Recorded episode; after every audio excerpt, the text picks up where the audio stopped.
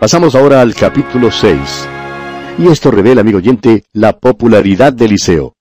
Él enseñaba en un seminario teológico, es decir, en la escuela de los profetas. Ahora la escuela creció en número y necesitaban un lugar más grande. Y esto sin duda se debió a la presencia y a la popularidad de este varón de Dios, Eliseo. Pero vamos a detenernos por hoy aquí porque nuestro tiempo una vez más se ha agotado. Continuaremos, Dios mediante, en nuestro próximo programa, seguros de contar con su fiel y atenta sintonía. Mientras tanto, que las bendiciones del Señor sean su fiel compañía, ahora y siempre. Continuamos hoy nuestro estudio del capítulo 6 de este segundo libro de los Reyes, que apenas logramos comenzar en nuestro programa anterior. En realidad solamente hicimos una introducción. Y vimos que Eliseo es un hombre destacado. Establecimos un contraste entre él y Elías, y vimos que era diferente a Elías. Elías, por ejemplo, era extrovertido, pero Eliseo era introvertido. Mencionamos también que el ministerio de Elías era público, pues recuerde usted lo que ocurrió allá en el Monte Carmelo. Mientras que el ministerio de Elías era más bien privado, como lo vimos en su manera de tratar a Naamán, el general del ejército sirio. Elías hizo lo espectacular, hizo bajar fuego y lluvia, pero Eliseo era un individuo más bien callado. Elías ministraba a príncipes. Eliseo, por su parte, ministraba a los hombres comunes y corrientes. Y estos dos hombres eran diferentes en muchas maneras. Mencionamos, por ejemplo, que Elías no había muerto, en cambio, Eliseo sí murió. Y dijimos que a nuestro parecer estos dos hombres representan los dos aspectos del rapto de la iglesia. Los que viven serán arrebatados y aquellos que han muerto han de ser levantados de los muertos. Ahora el versículo 1 de este capítulo 6 del segundo libro de los reyes dice, Los hijos de los profetas dijeron a Eliseo, He aquí, el lugar en que moramos contigo nos es estrecho. Y esto revela la popularidad de Eliseo. Eliseo enseñaba en un seminario teológico, es decir, en la escuela de los profetas. Ahora la escuela creció en número y necesitaban un lugar más grande. Y esto sin duda se debió a la presencia y popularidad de Eliseo. Es que él era un gran profesor. Y amigo oyente, la fuerza y el valor de cualquier escuela se encuentra en el testimonio de conducta y en la habilidad de su cuerpo de profesores. No tiene nada que ver con los edificios. Hoy en día le damos tanto énfasis a los edificios pero el verdadero valor de una escuela está radicado en sus profesores. Se halla en nombres más bien que en métodos. No es un asunto de edificios más grandes, sino de hombres más grandes. No es un asunto de dotaciones financieras, sino de dotaciones del poder espiritual. Lo demás, de importancia, no es el dinero disponible, sino la condición moral. Leamos ahora el versículo 2 de este capítulo 6 del segundo libro de los Reyes. Vamos ahora al Jordán, y tomemos de allí cada uno una viga, y hagamos allí lugar en que habitemos. Y él dijo, Andad. Este versículo revela que había muchos árboles grandes en el valle del Jordán. Aparentemente había un verdadero bosque allí en aquel entonces. Los estudiantes de la escuela de Liceo querían ir y cortar los árboles para tener materiales de construcción y poder ampliar así su escuela ellos podrían también disfrutar de un terreno muy apropiado para su predio escolar en esa región. Y continuamos ahora en el versículo 3 leyendo, y dijo uno, Te rogamos que vengas con tus siervos. Y él respondió, Yo iré. Qué maravilloso toque personal, amigo oyente. Aquí estaba un profesor que era popular porque no solamente enseñaba la palabra de Dios, sino que también demostraba interés en los asuntos personales de sus alumnos. Los estudiantes ordinariamente no llevan consigo a los profesores más allá de los límites del terreno del colegio o la universidad. Pero estos estudiantes querían que Eliseo fuera con ellos. ¡Qué testimonio de veras! Y leemos entonces en el versículo 4, Se fue pues con ellos, y cuando llegaron al Jordán, cortaron la madera. Cuando los estudiantes llegaron al valle del Jordán, enseguida se pusieron a trabajar. Aquí había un cuerpo estudiantil y un profesor que no tenían miedo de trabajar. Y el versículo 5 dice, Y aconteció que mientras uno derribaba un árbol, se le cayó el hacha en el agua, y gritó diciendo, Ah, Señor mío, era prestada. Ahora esto parece una tragedia insignificante, ¿no le parece? Pero este incidente revela algo. Cuán diferente era Eliseo de Elías. Elías lo habría pasado por alto. Quizá habría dicho, no te preocupes, esa hacha es demasiado insignificante como para gastar el tiempo buscándola a tontas y a ciegas. Sin embargo, es un hecho que Dios tiene interés en las cosas que podemos considerar muy insignificantes en nuestras vidas. Dios nos manda a orar en cuanto a todo. Y ese todo incluye también lo insignificante. Hace muchos años alguien preguntó al difunto predicador y profesor bíblico G. Campbell Morgan, ¿cree que debemos orar en cuanto a las cosas insignificantes de la vida? Y su respuesta fue, Señora, ¿puede usted mencionar alguna cosa que para Dios sea grande? Entonces, todas las cosas son insignificantes para Dios, y sin embargo, Él tiene interés, un genuino interés, en todo lo que nosotros llamamos insignificante. Cuando el Señor Jesucristo estaba en la tierra, ni el ruido de pisadas, ni el tumulto de la multitud ahogaron el grito del ciego Bartimeo. En otra ocasión, una mujer frágil y débil entre la multitud se le acercó lo suficiente a Jesús como para tocarlo. Y él dijo, ¿quién ha tocado mis vestidos? Es decir, él tenía interés. Y allá en el Salmo 34, versículo 6, David dijo, Este pobre clamó, y le oyó Jehová, y lo libró de todas sus angustias. En esta época de muchas cosas, el problema del hacha parece ser aún más insignificante porque hubiera sido más fácil comprar una nueva con solo ir a la ferretería más cercana. En los tiempos de Eliseo, amigo oyente, no había muchas hachas. Durante los tiempos de Saúl y Jonatán se nos dice lo siguiente, allá en el primer libro de Samuel, capítulo 13, versículo 22. Así aconteció que en el día de la batalla, no se halló espada ni lanza en la mano de ninguno del pueblo que estaba con Saúl y con Jonatán, excepto Saúl y Jonatán su hijo que las tenían. Es decir que había una escasez de armas en aquel entonces. Y podemos estar seguros que no había muchas armas ni hachas en ninguna parte en aquellos tiempos. Pues bien, este estudiante se turbó cuando perdió el hacha que estaba usando porque la había pedido prestada. Ahora, la mayoría de los comentaristas han expulsado del seminario a este joven estudiante de teología. Lo consideran desmerecedor. Dicen que era un tipo descuidado y que no debía haber pedido prestado el hacha en primer lugar.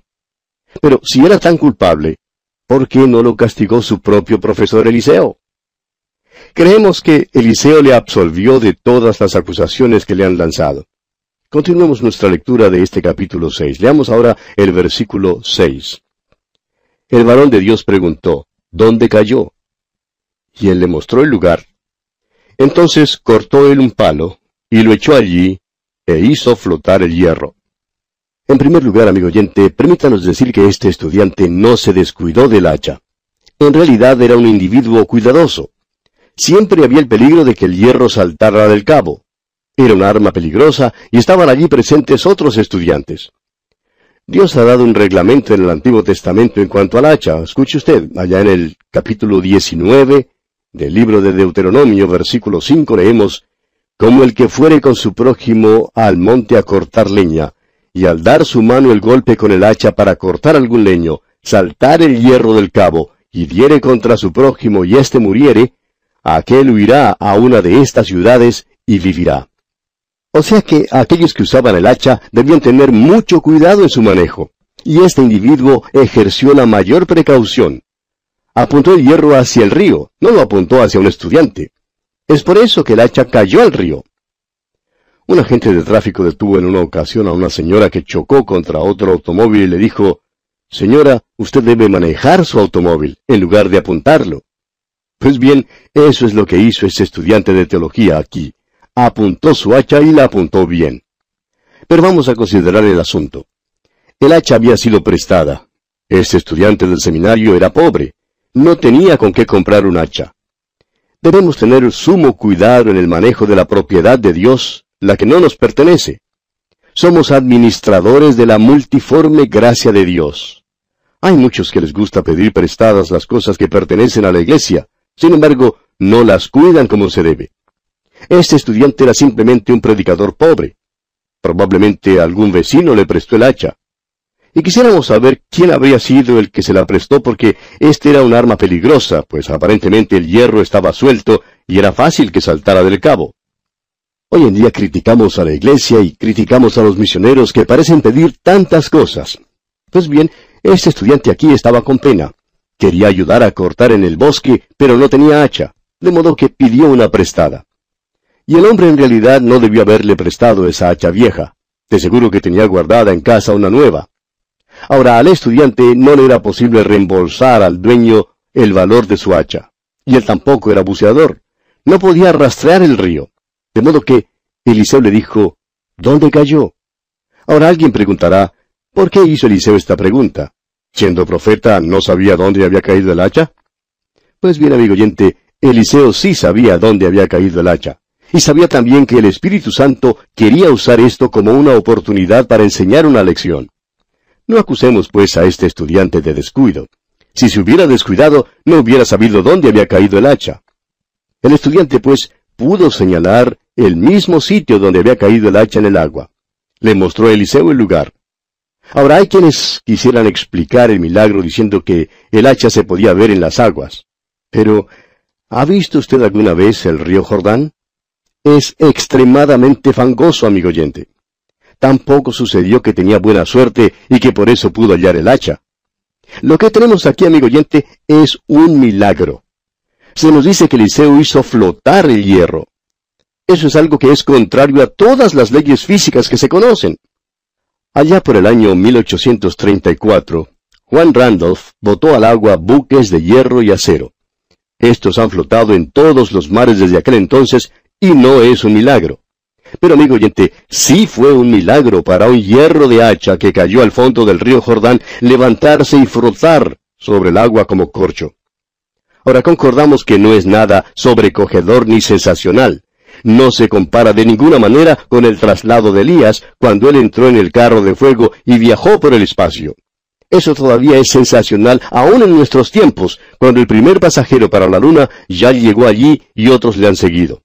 Pero permítanos decir amigo oyente, que el milagro del hacha flotante es mayor que el irse en un carro de fuego. Un hierro que estuvo en el fondo de las aguas fangosas del río Jordán, y que se haya levantado, resucitado, restaurado al dueño, repuesto en el cabo y hecho útil y funcional nuevamente. A la verdad, amigo oyente, esto fue un milagro. Y el versículo 7 de este capítulo 6 del segundo libro de los Reyes dice, Y dijo, tómalo, y él extendió la mano y lo tomó. Aquí tenemos una maravillosa lección. El hombre es como aquella hacha. En la caída, el hombre llegó a ser totalmente perverso. El hombre bajó a la profundidad de las aguas de la muerte y la derrota, perdido en cuanto a Dios. Ya no le fue posible disfrutar más de la vida siendo útil y teniendo propósito en su existencia. Se encontraba lejos de Dios. Y a través de la historia el hombre ha buscado ocupar su tiempo en la tierra. El hombre insignificante viaja, eh, pinta, vuela, nada, hace la guerra, eh, bebe, usa drogas y, y trata de ahogar la futilidad de la vida.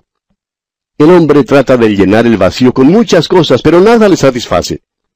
Las inquietudes, como un millón de ratas, muerden su alma. Dios, en cambio, cortó un palo y lo dejó caer en las aguas de la muerte. Ese palo fue la cruz de Cristo. Cristo se levantó de las aguas de la muerte.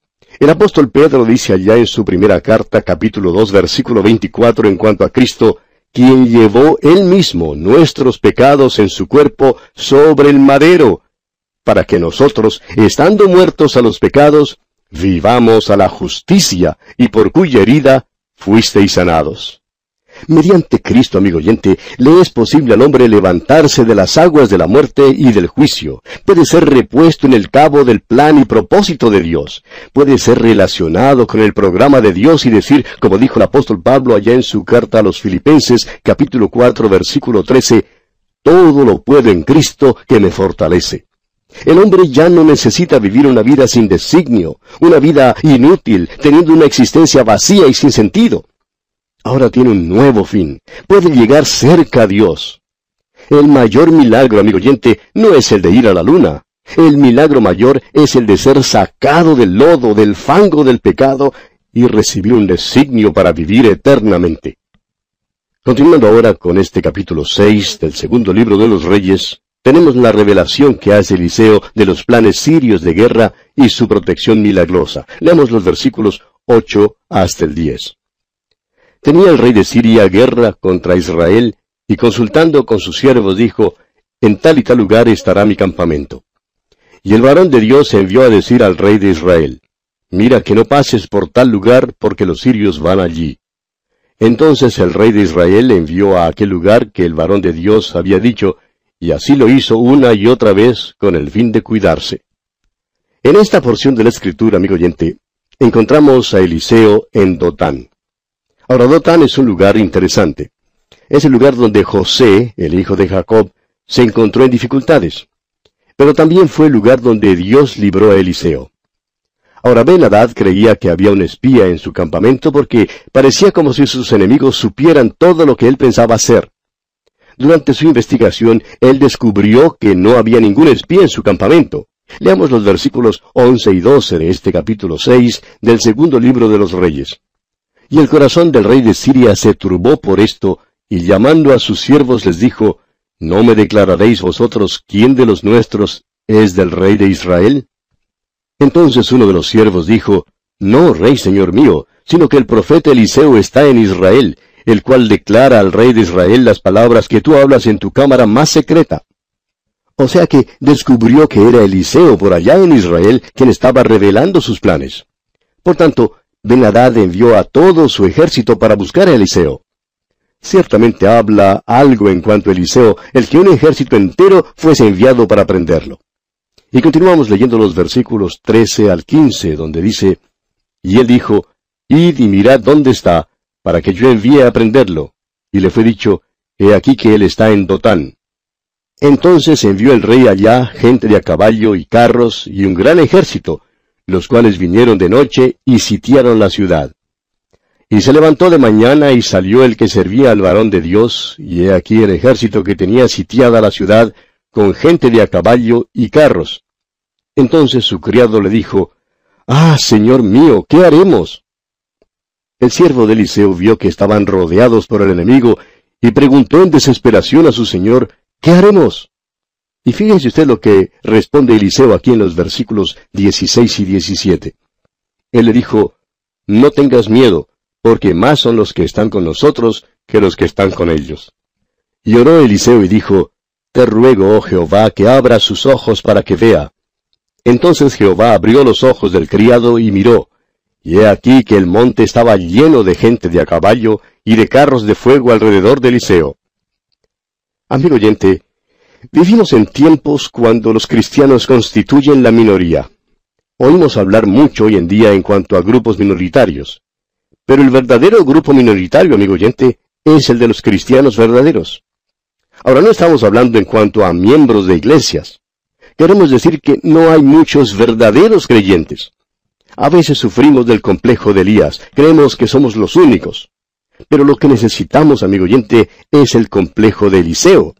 Necesitamos darnos cuenta que lo que Martín Lutero habló es verdad cuando dijo, uno con Dios ya constituye una mayoría. Por tanto, Eliseo oró, y su siervo descubrió que tenía protección amplia y suficiente. Vamos a entender una cosa, amigo oyente. En Dotán, José, el hijo de Jacob, no tenía ningún carro de fuego para que lo protegiera. Sus hermanos querían matarlo. Pero en lugar de matarlo, lo vendieron a una esclavitud en Egipto. Ahora que haya carros de fuego a su alrededor hoy en día, amigo oyente, o que no los haya, los apuros y las dificultades nunca podrán llegar hasta un creyente en Cristo a menos que pasen primero por esos carros de fuego. Es decir, que Dios no dejará que las dificultades, que los apuros lleguen hasta usted, amigo oyente, a menos que Él les permita llegar. Recuerde que allá en el libro de Job, capítulo 1, versículo 10, Satanás le dijo a Dios en cuanto a Job, ¿no le ha acercado alrededor a él y a su casa y a todo lo que tiene? Al trabajo de sus manos has dado bendición, por tanto, sus bienes han aumentado sobre la tierra. Amigo oyente, Dios está con usted. Dios es por usted. Si usted se encuentra en un apuro, En una dificultad, Dios ha permitido que le llegue ese apuro. No sabemos por qué, pero sí permite que las cosas lleguen en su vida para un fin definido.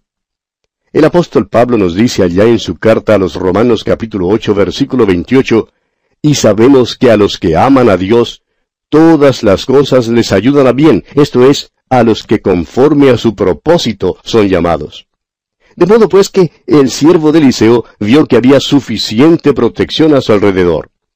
Veamos ahora lo que Eliseo hace con los soldados sirios. Leamos el versículo 18. Y luego que los sirios descendieron a él, oró Eliseo a Jehová y dijo, Te ruego que hieras con ceguera a esta gente. Y los hirió con ceguera conforme a la petición de Eliseo. Eliseo hizo una cosa bastante extraña aquí. Pidió que Dios hiriera al ejército de los sirios con ceguera, y Dios hizo exactamente eso. Luego Eliseo los guió a Samaria y les dijo que les estaba guiando a donde estaba Eliseo. Cuando llegaron a Samaria, los entregó al rey de Samaria. El rey quiso matarlos, pero Eliseo dijo, no los mates. Pon delante de ellos pan y agua, para que coman y beban y vuelvan a casa. Leámoslo aquí en los versículos 19 al 23 de este capítulo 6 del segundo libro de los Reyes. Después les dijo Eliseo, No es este el camino, ni es esta la ciudad. Seguidme, y yo os guiaré al hombre que buscáis. Y los guió a Samaria. Y cuando llegaron a Samaria, dijo Eliseo, Jehová abre los ojos de estos para que vean. Y Jehová abrió sus ojos y miraron y se hallaban en medio de Samaria. Cuando el rey de Israel los hubo visto, dijo Eliseo, ¿Los mataré, padre mío? Él le respondió, No los mates. ¿Matarías tú a los que tomaste cautivos con tu espada y con tu arco? Pon delante de ellos pan y agua, para que coman y beban y vuelvan a sus señores. Entonces se les preparó una gran comida, y cuando habían comido y bebido, los envió, y ellos se volvieron a su señor y nunca más vinieron bandas armadas de Siria a la tierra de Israel. Ahora el gesto de alimentar al ejército sirio debió haberlos callado, pero parece que esto de nada sirvió porque querían luchar siempre y al parecer no les fue fácil recibir esta bondad. Tenemos luego el sitio de Samaria por Benadad, rey de Siria. Leamos los versículos 24 y 25. Después de esto, aconteció que Benadad, rey de Siria, reunió todo su ejército y subió y sitió a Samaria. Y hubo gran hambre en Samaria a consecuencia de aquel sitio, tanto que la cabeza de un asno se vendía por ochenta piezas de plata, y la cuarta parte de un cap de estiércol de palomas por cinco piezas de plata. Ahora esta por lo menos fue la segunda vez que Benadad sitió a Samaria, haciendo que la comida escaseara y se vendiera a elevadísimos precios. Algunos eran tan viles que pidieron al rey que firmara una ley que regulara el canibalismo. El rey se apesadumbró cuando le pidieron tal cosa. Creía que Eliseo de alguna manera era responsable de esto y que si lograra matarlo, podría poner fin al sufrimiento del pueblo. Y aquí, amigo oyente, vamos a detenernos por hoy porque nuestro tiempo ya ha tocado a su fin. Continuaremos Dios mediante en nuestro próximo programa y contamos como siempre con su fiel sintonía. Hasta entonces, pues, que el Señor bendiga su vida abundantemente. Continuamos hoy nuestro recorrido por el capítulo 6 de este segundo libro de los Reyes que estamos estudiando. Y en nuestro programa anterior estábamos hablando del sitio de Samaria por Benadad, rey de Siria. Decíamos que esta por lo menos fue la segunda vez que Benadad sitió a Samaria, haciendo que la comida escaseara y se vendiera a elevadísimos precios. Dijimos también que algunos eran tan viles que pidieron al rey que aprobara el canibalismo. Leamos los versículos 26 al 30 de este capítulo 6 del segundo libro de los Reyes. Y pasando el rey de Israel por el muro, una mujer le gritó y dijo, Salva, rey señor mío. Y él dijo, Si no te salva Jehová, ¿de dónde te puedo salvar yo? ¿Del granero o del lagar? Y le dijo el rey, ¿qué tienes? Ella respondió, Esta mujer me dijo, Da acá tu hijo y comámoslo hoy, y mañana comeremos el mío. Cocimos pues a mi hijo y lo comimos. El día siguiente yo le dije, da acá tu hijo y comámoslo, mas ella ha escondido a su hijo. Cuando el rey oyó las palabras de aquella mujer, rasgó sus vestidos y pasó así por el muro, y el pueblo vio el cilicio que traía interiormente sobre su cuerpo. O sea que el rey se apesadumbró en gran manera cuando le pidieron que aprobara el canibalismo. y llegó a pensar que Eliseo de alguna manera era responsable de esta situación y que si solo lograse matarlo, podría poner fin al sufrimiento de su pueblo. Y dijo aquí en los versículos 31 al 33, y él dijo, Así me haga Dios y aún me añada si la cabeza de Eliseo, hijo de Safad, queda sobre él hoy. Y Eliseo estaba sentado en su casa, y con él estaban sentados los ancianos, y el rey envió a él un hombre. Mas antes que el mensajero viniese a él, dijo él a los ancianos, ¿No habéis visto cómo este hijo de homicida envía a cortarme la cabeza? Mirad pues, y cuando viniere el mensajero cerrad la puerta e impedirle la entrada. ¿No se oye tras él el ruido de los pasos de su amo? Aún estaba él hablando con ellos, y he aquí el mensajero que descendía a él, y dijo, Ciertamente este mal de Jehová viene. ¿Para qué he de esperar más a Jehová? El rey se había enfurecido porque aquella mujer quería que se permitiera el canibalismo, y entonces decidió vengarse de Eliseo porque creía que el profeta lo había engañado. Este amigo oyente fue otro incidente conmovedor en la vida de Eliseo. No desestime usted a este hombre ni lo venda a bajo precio. Eliseo está a la par de Elías, pero de un modo un poco diferente. Y bien, así llegamos al final de este capítulo 6 del segundo libro de los Reyes.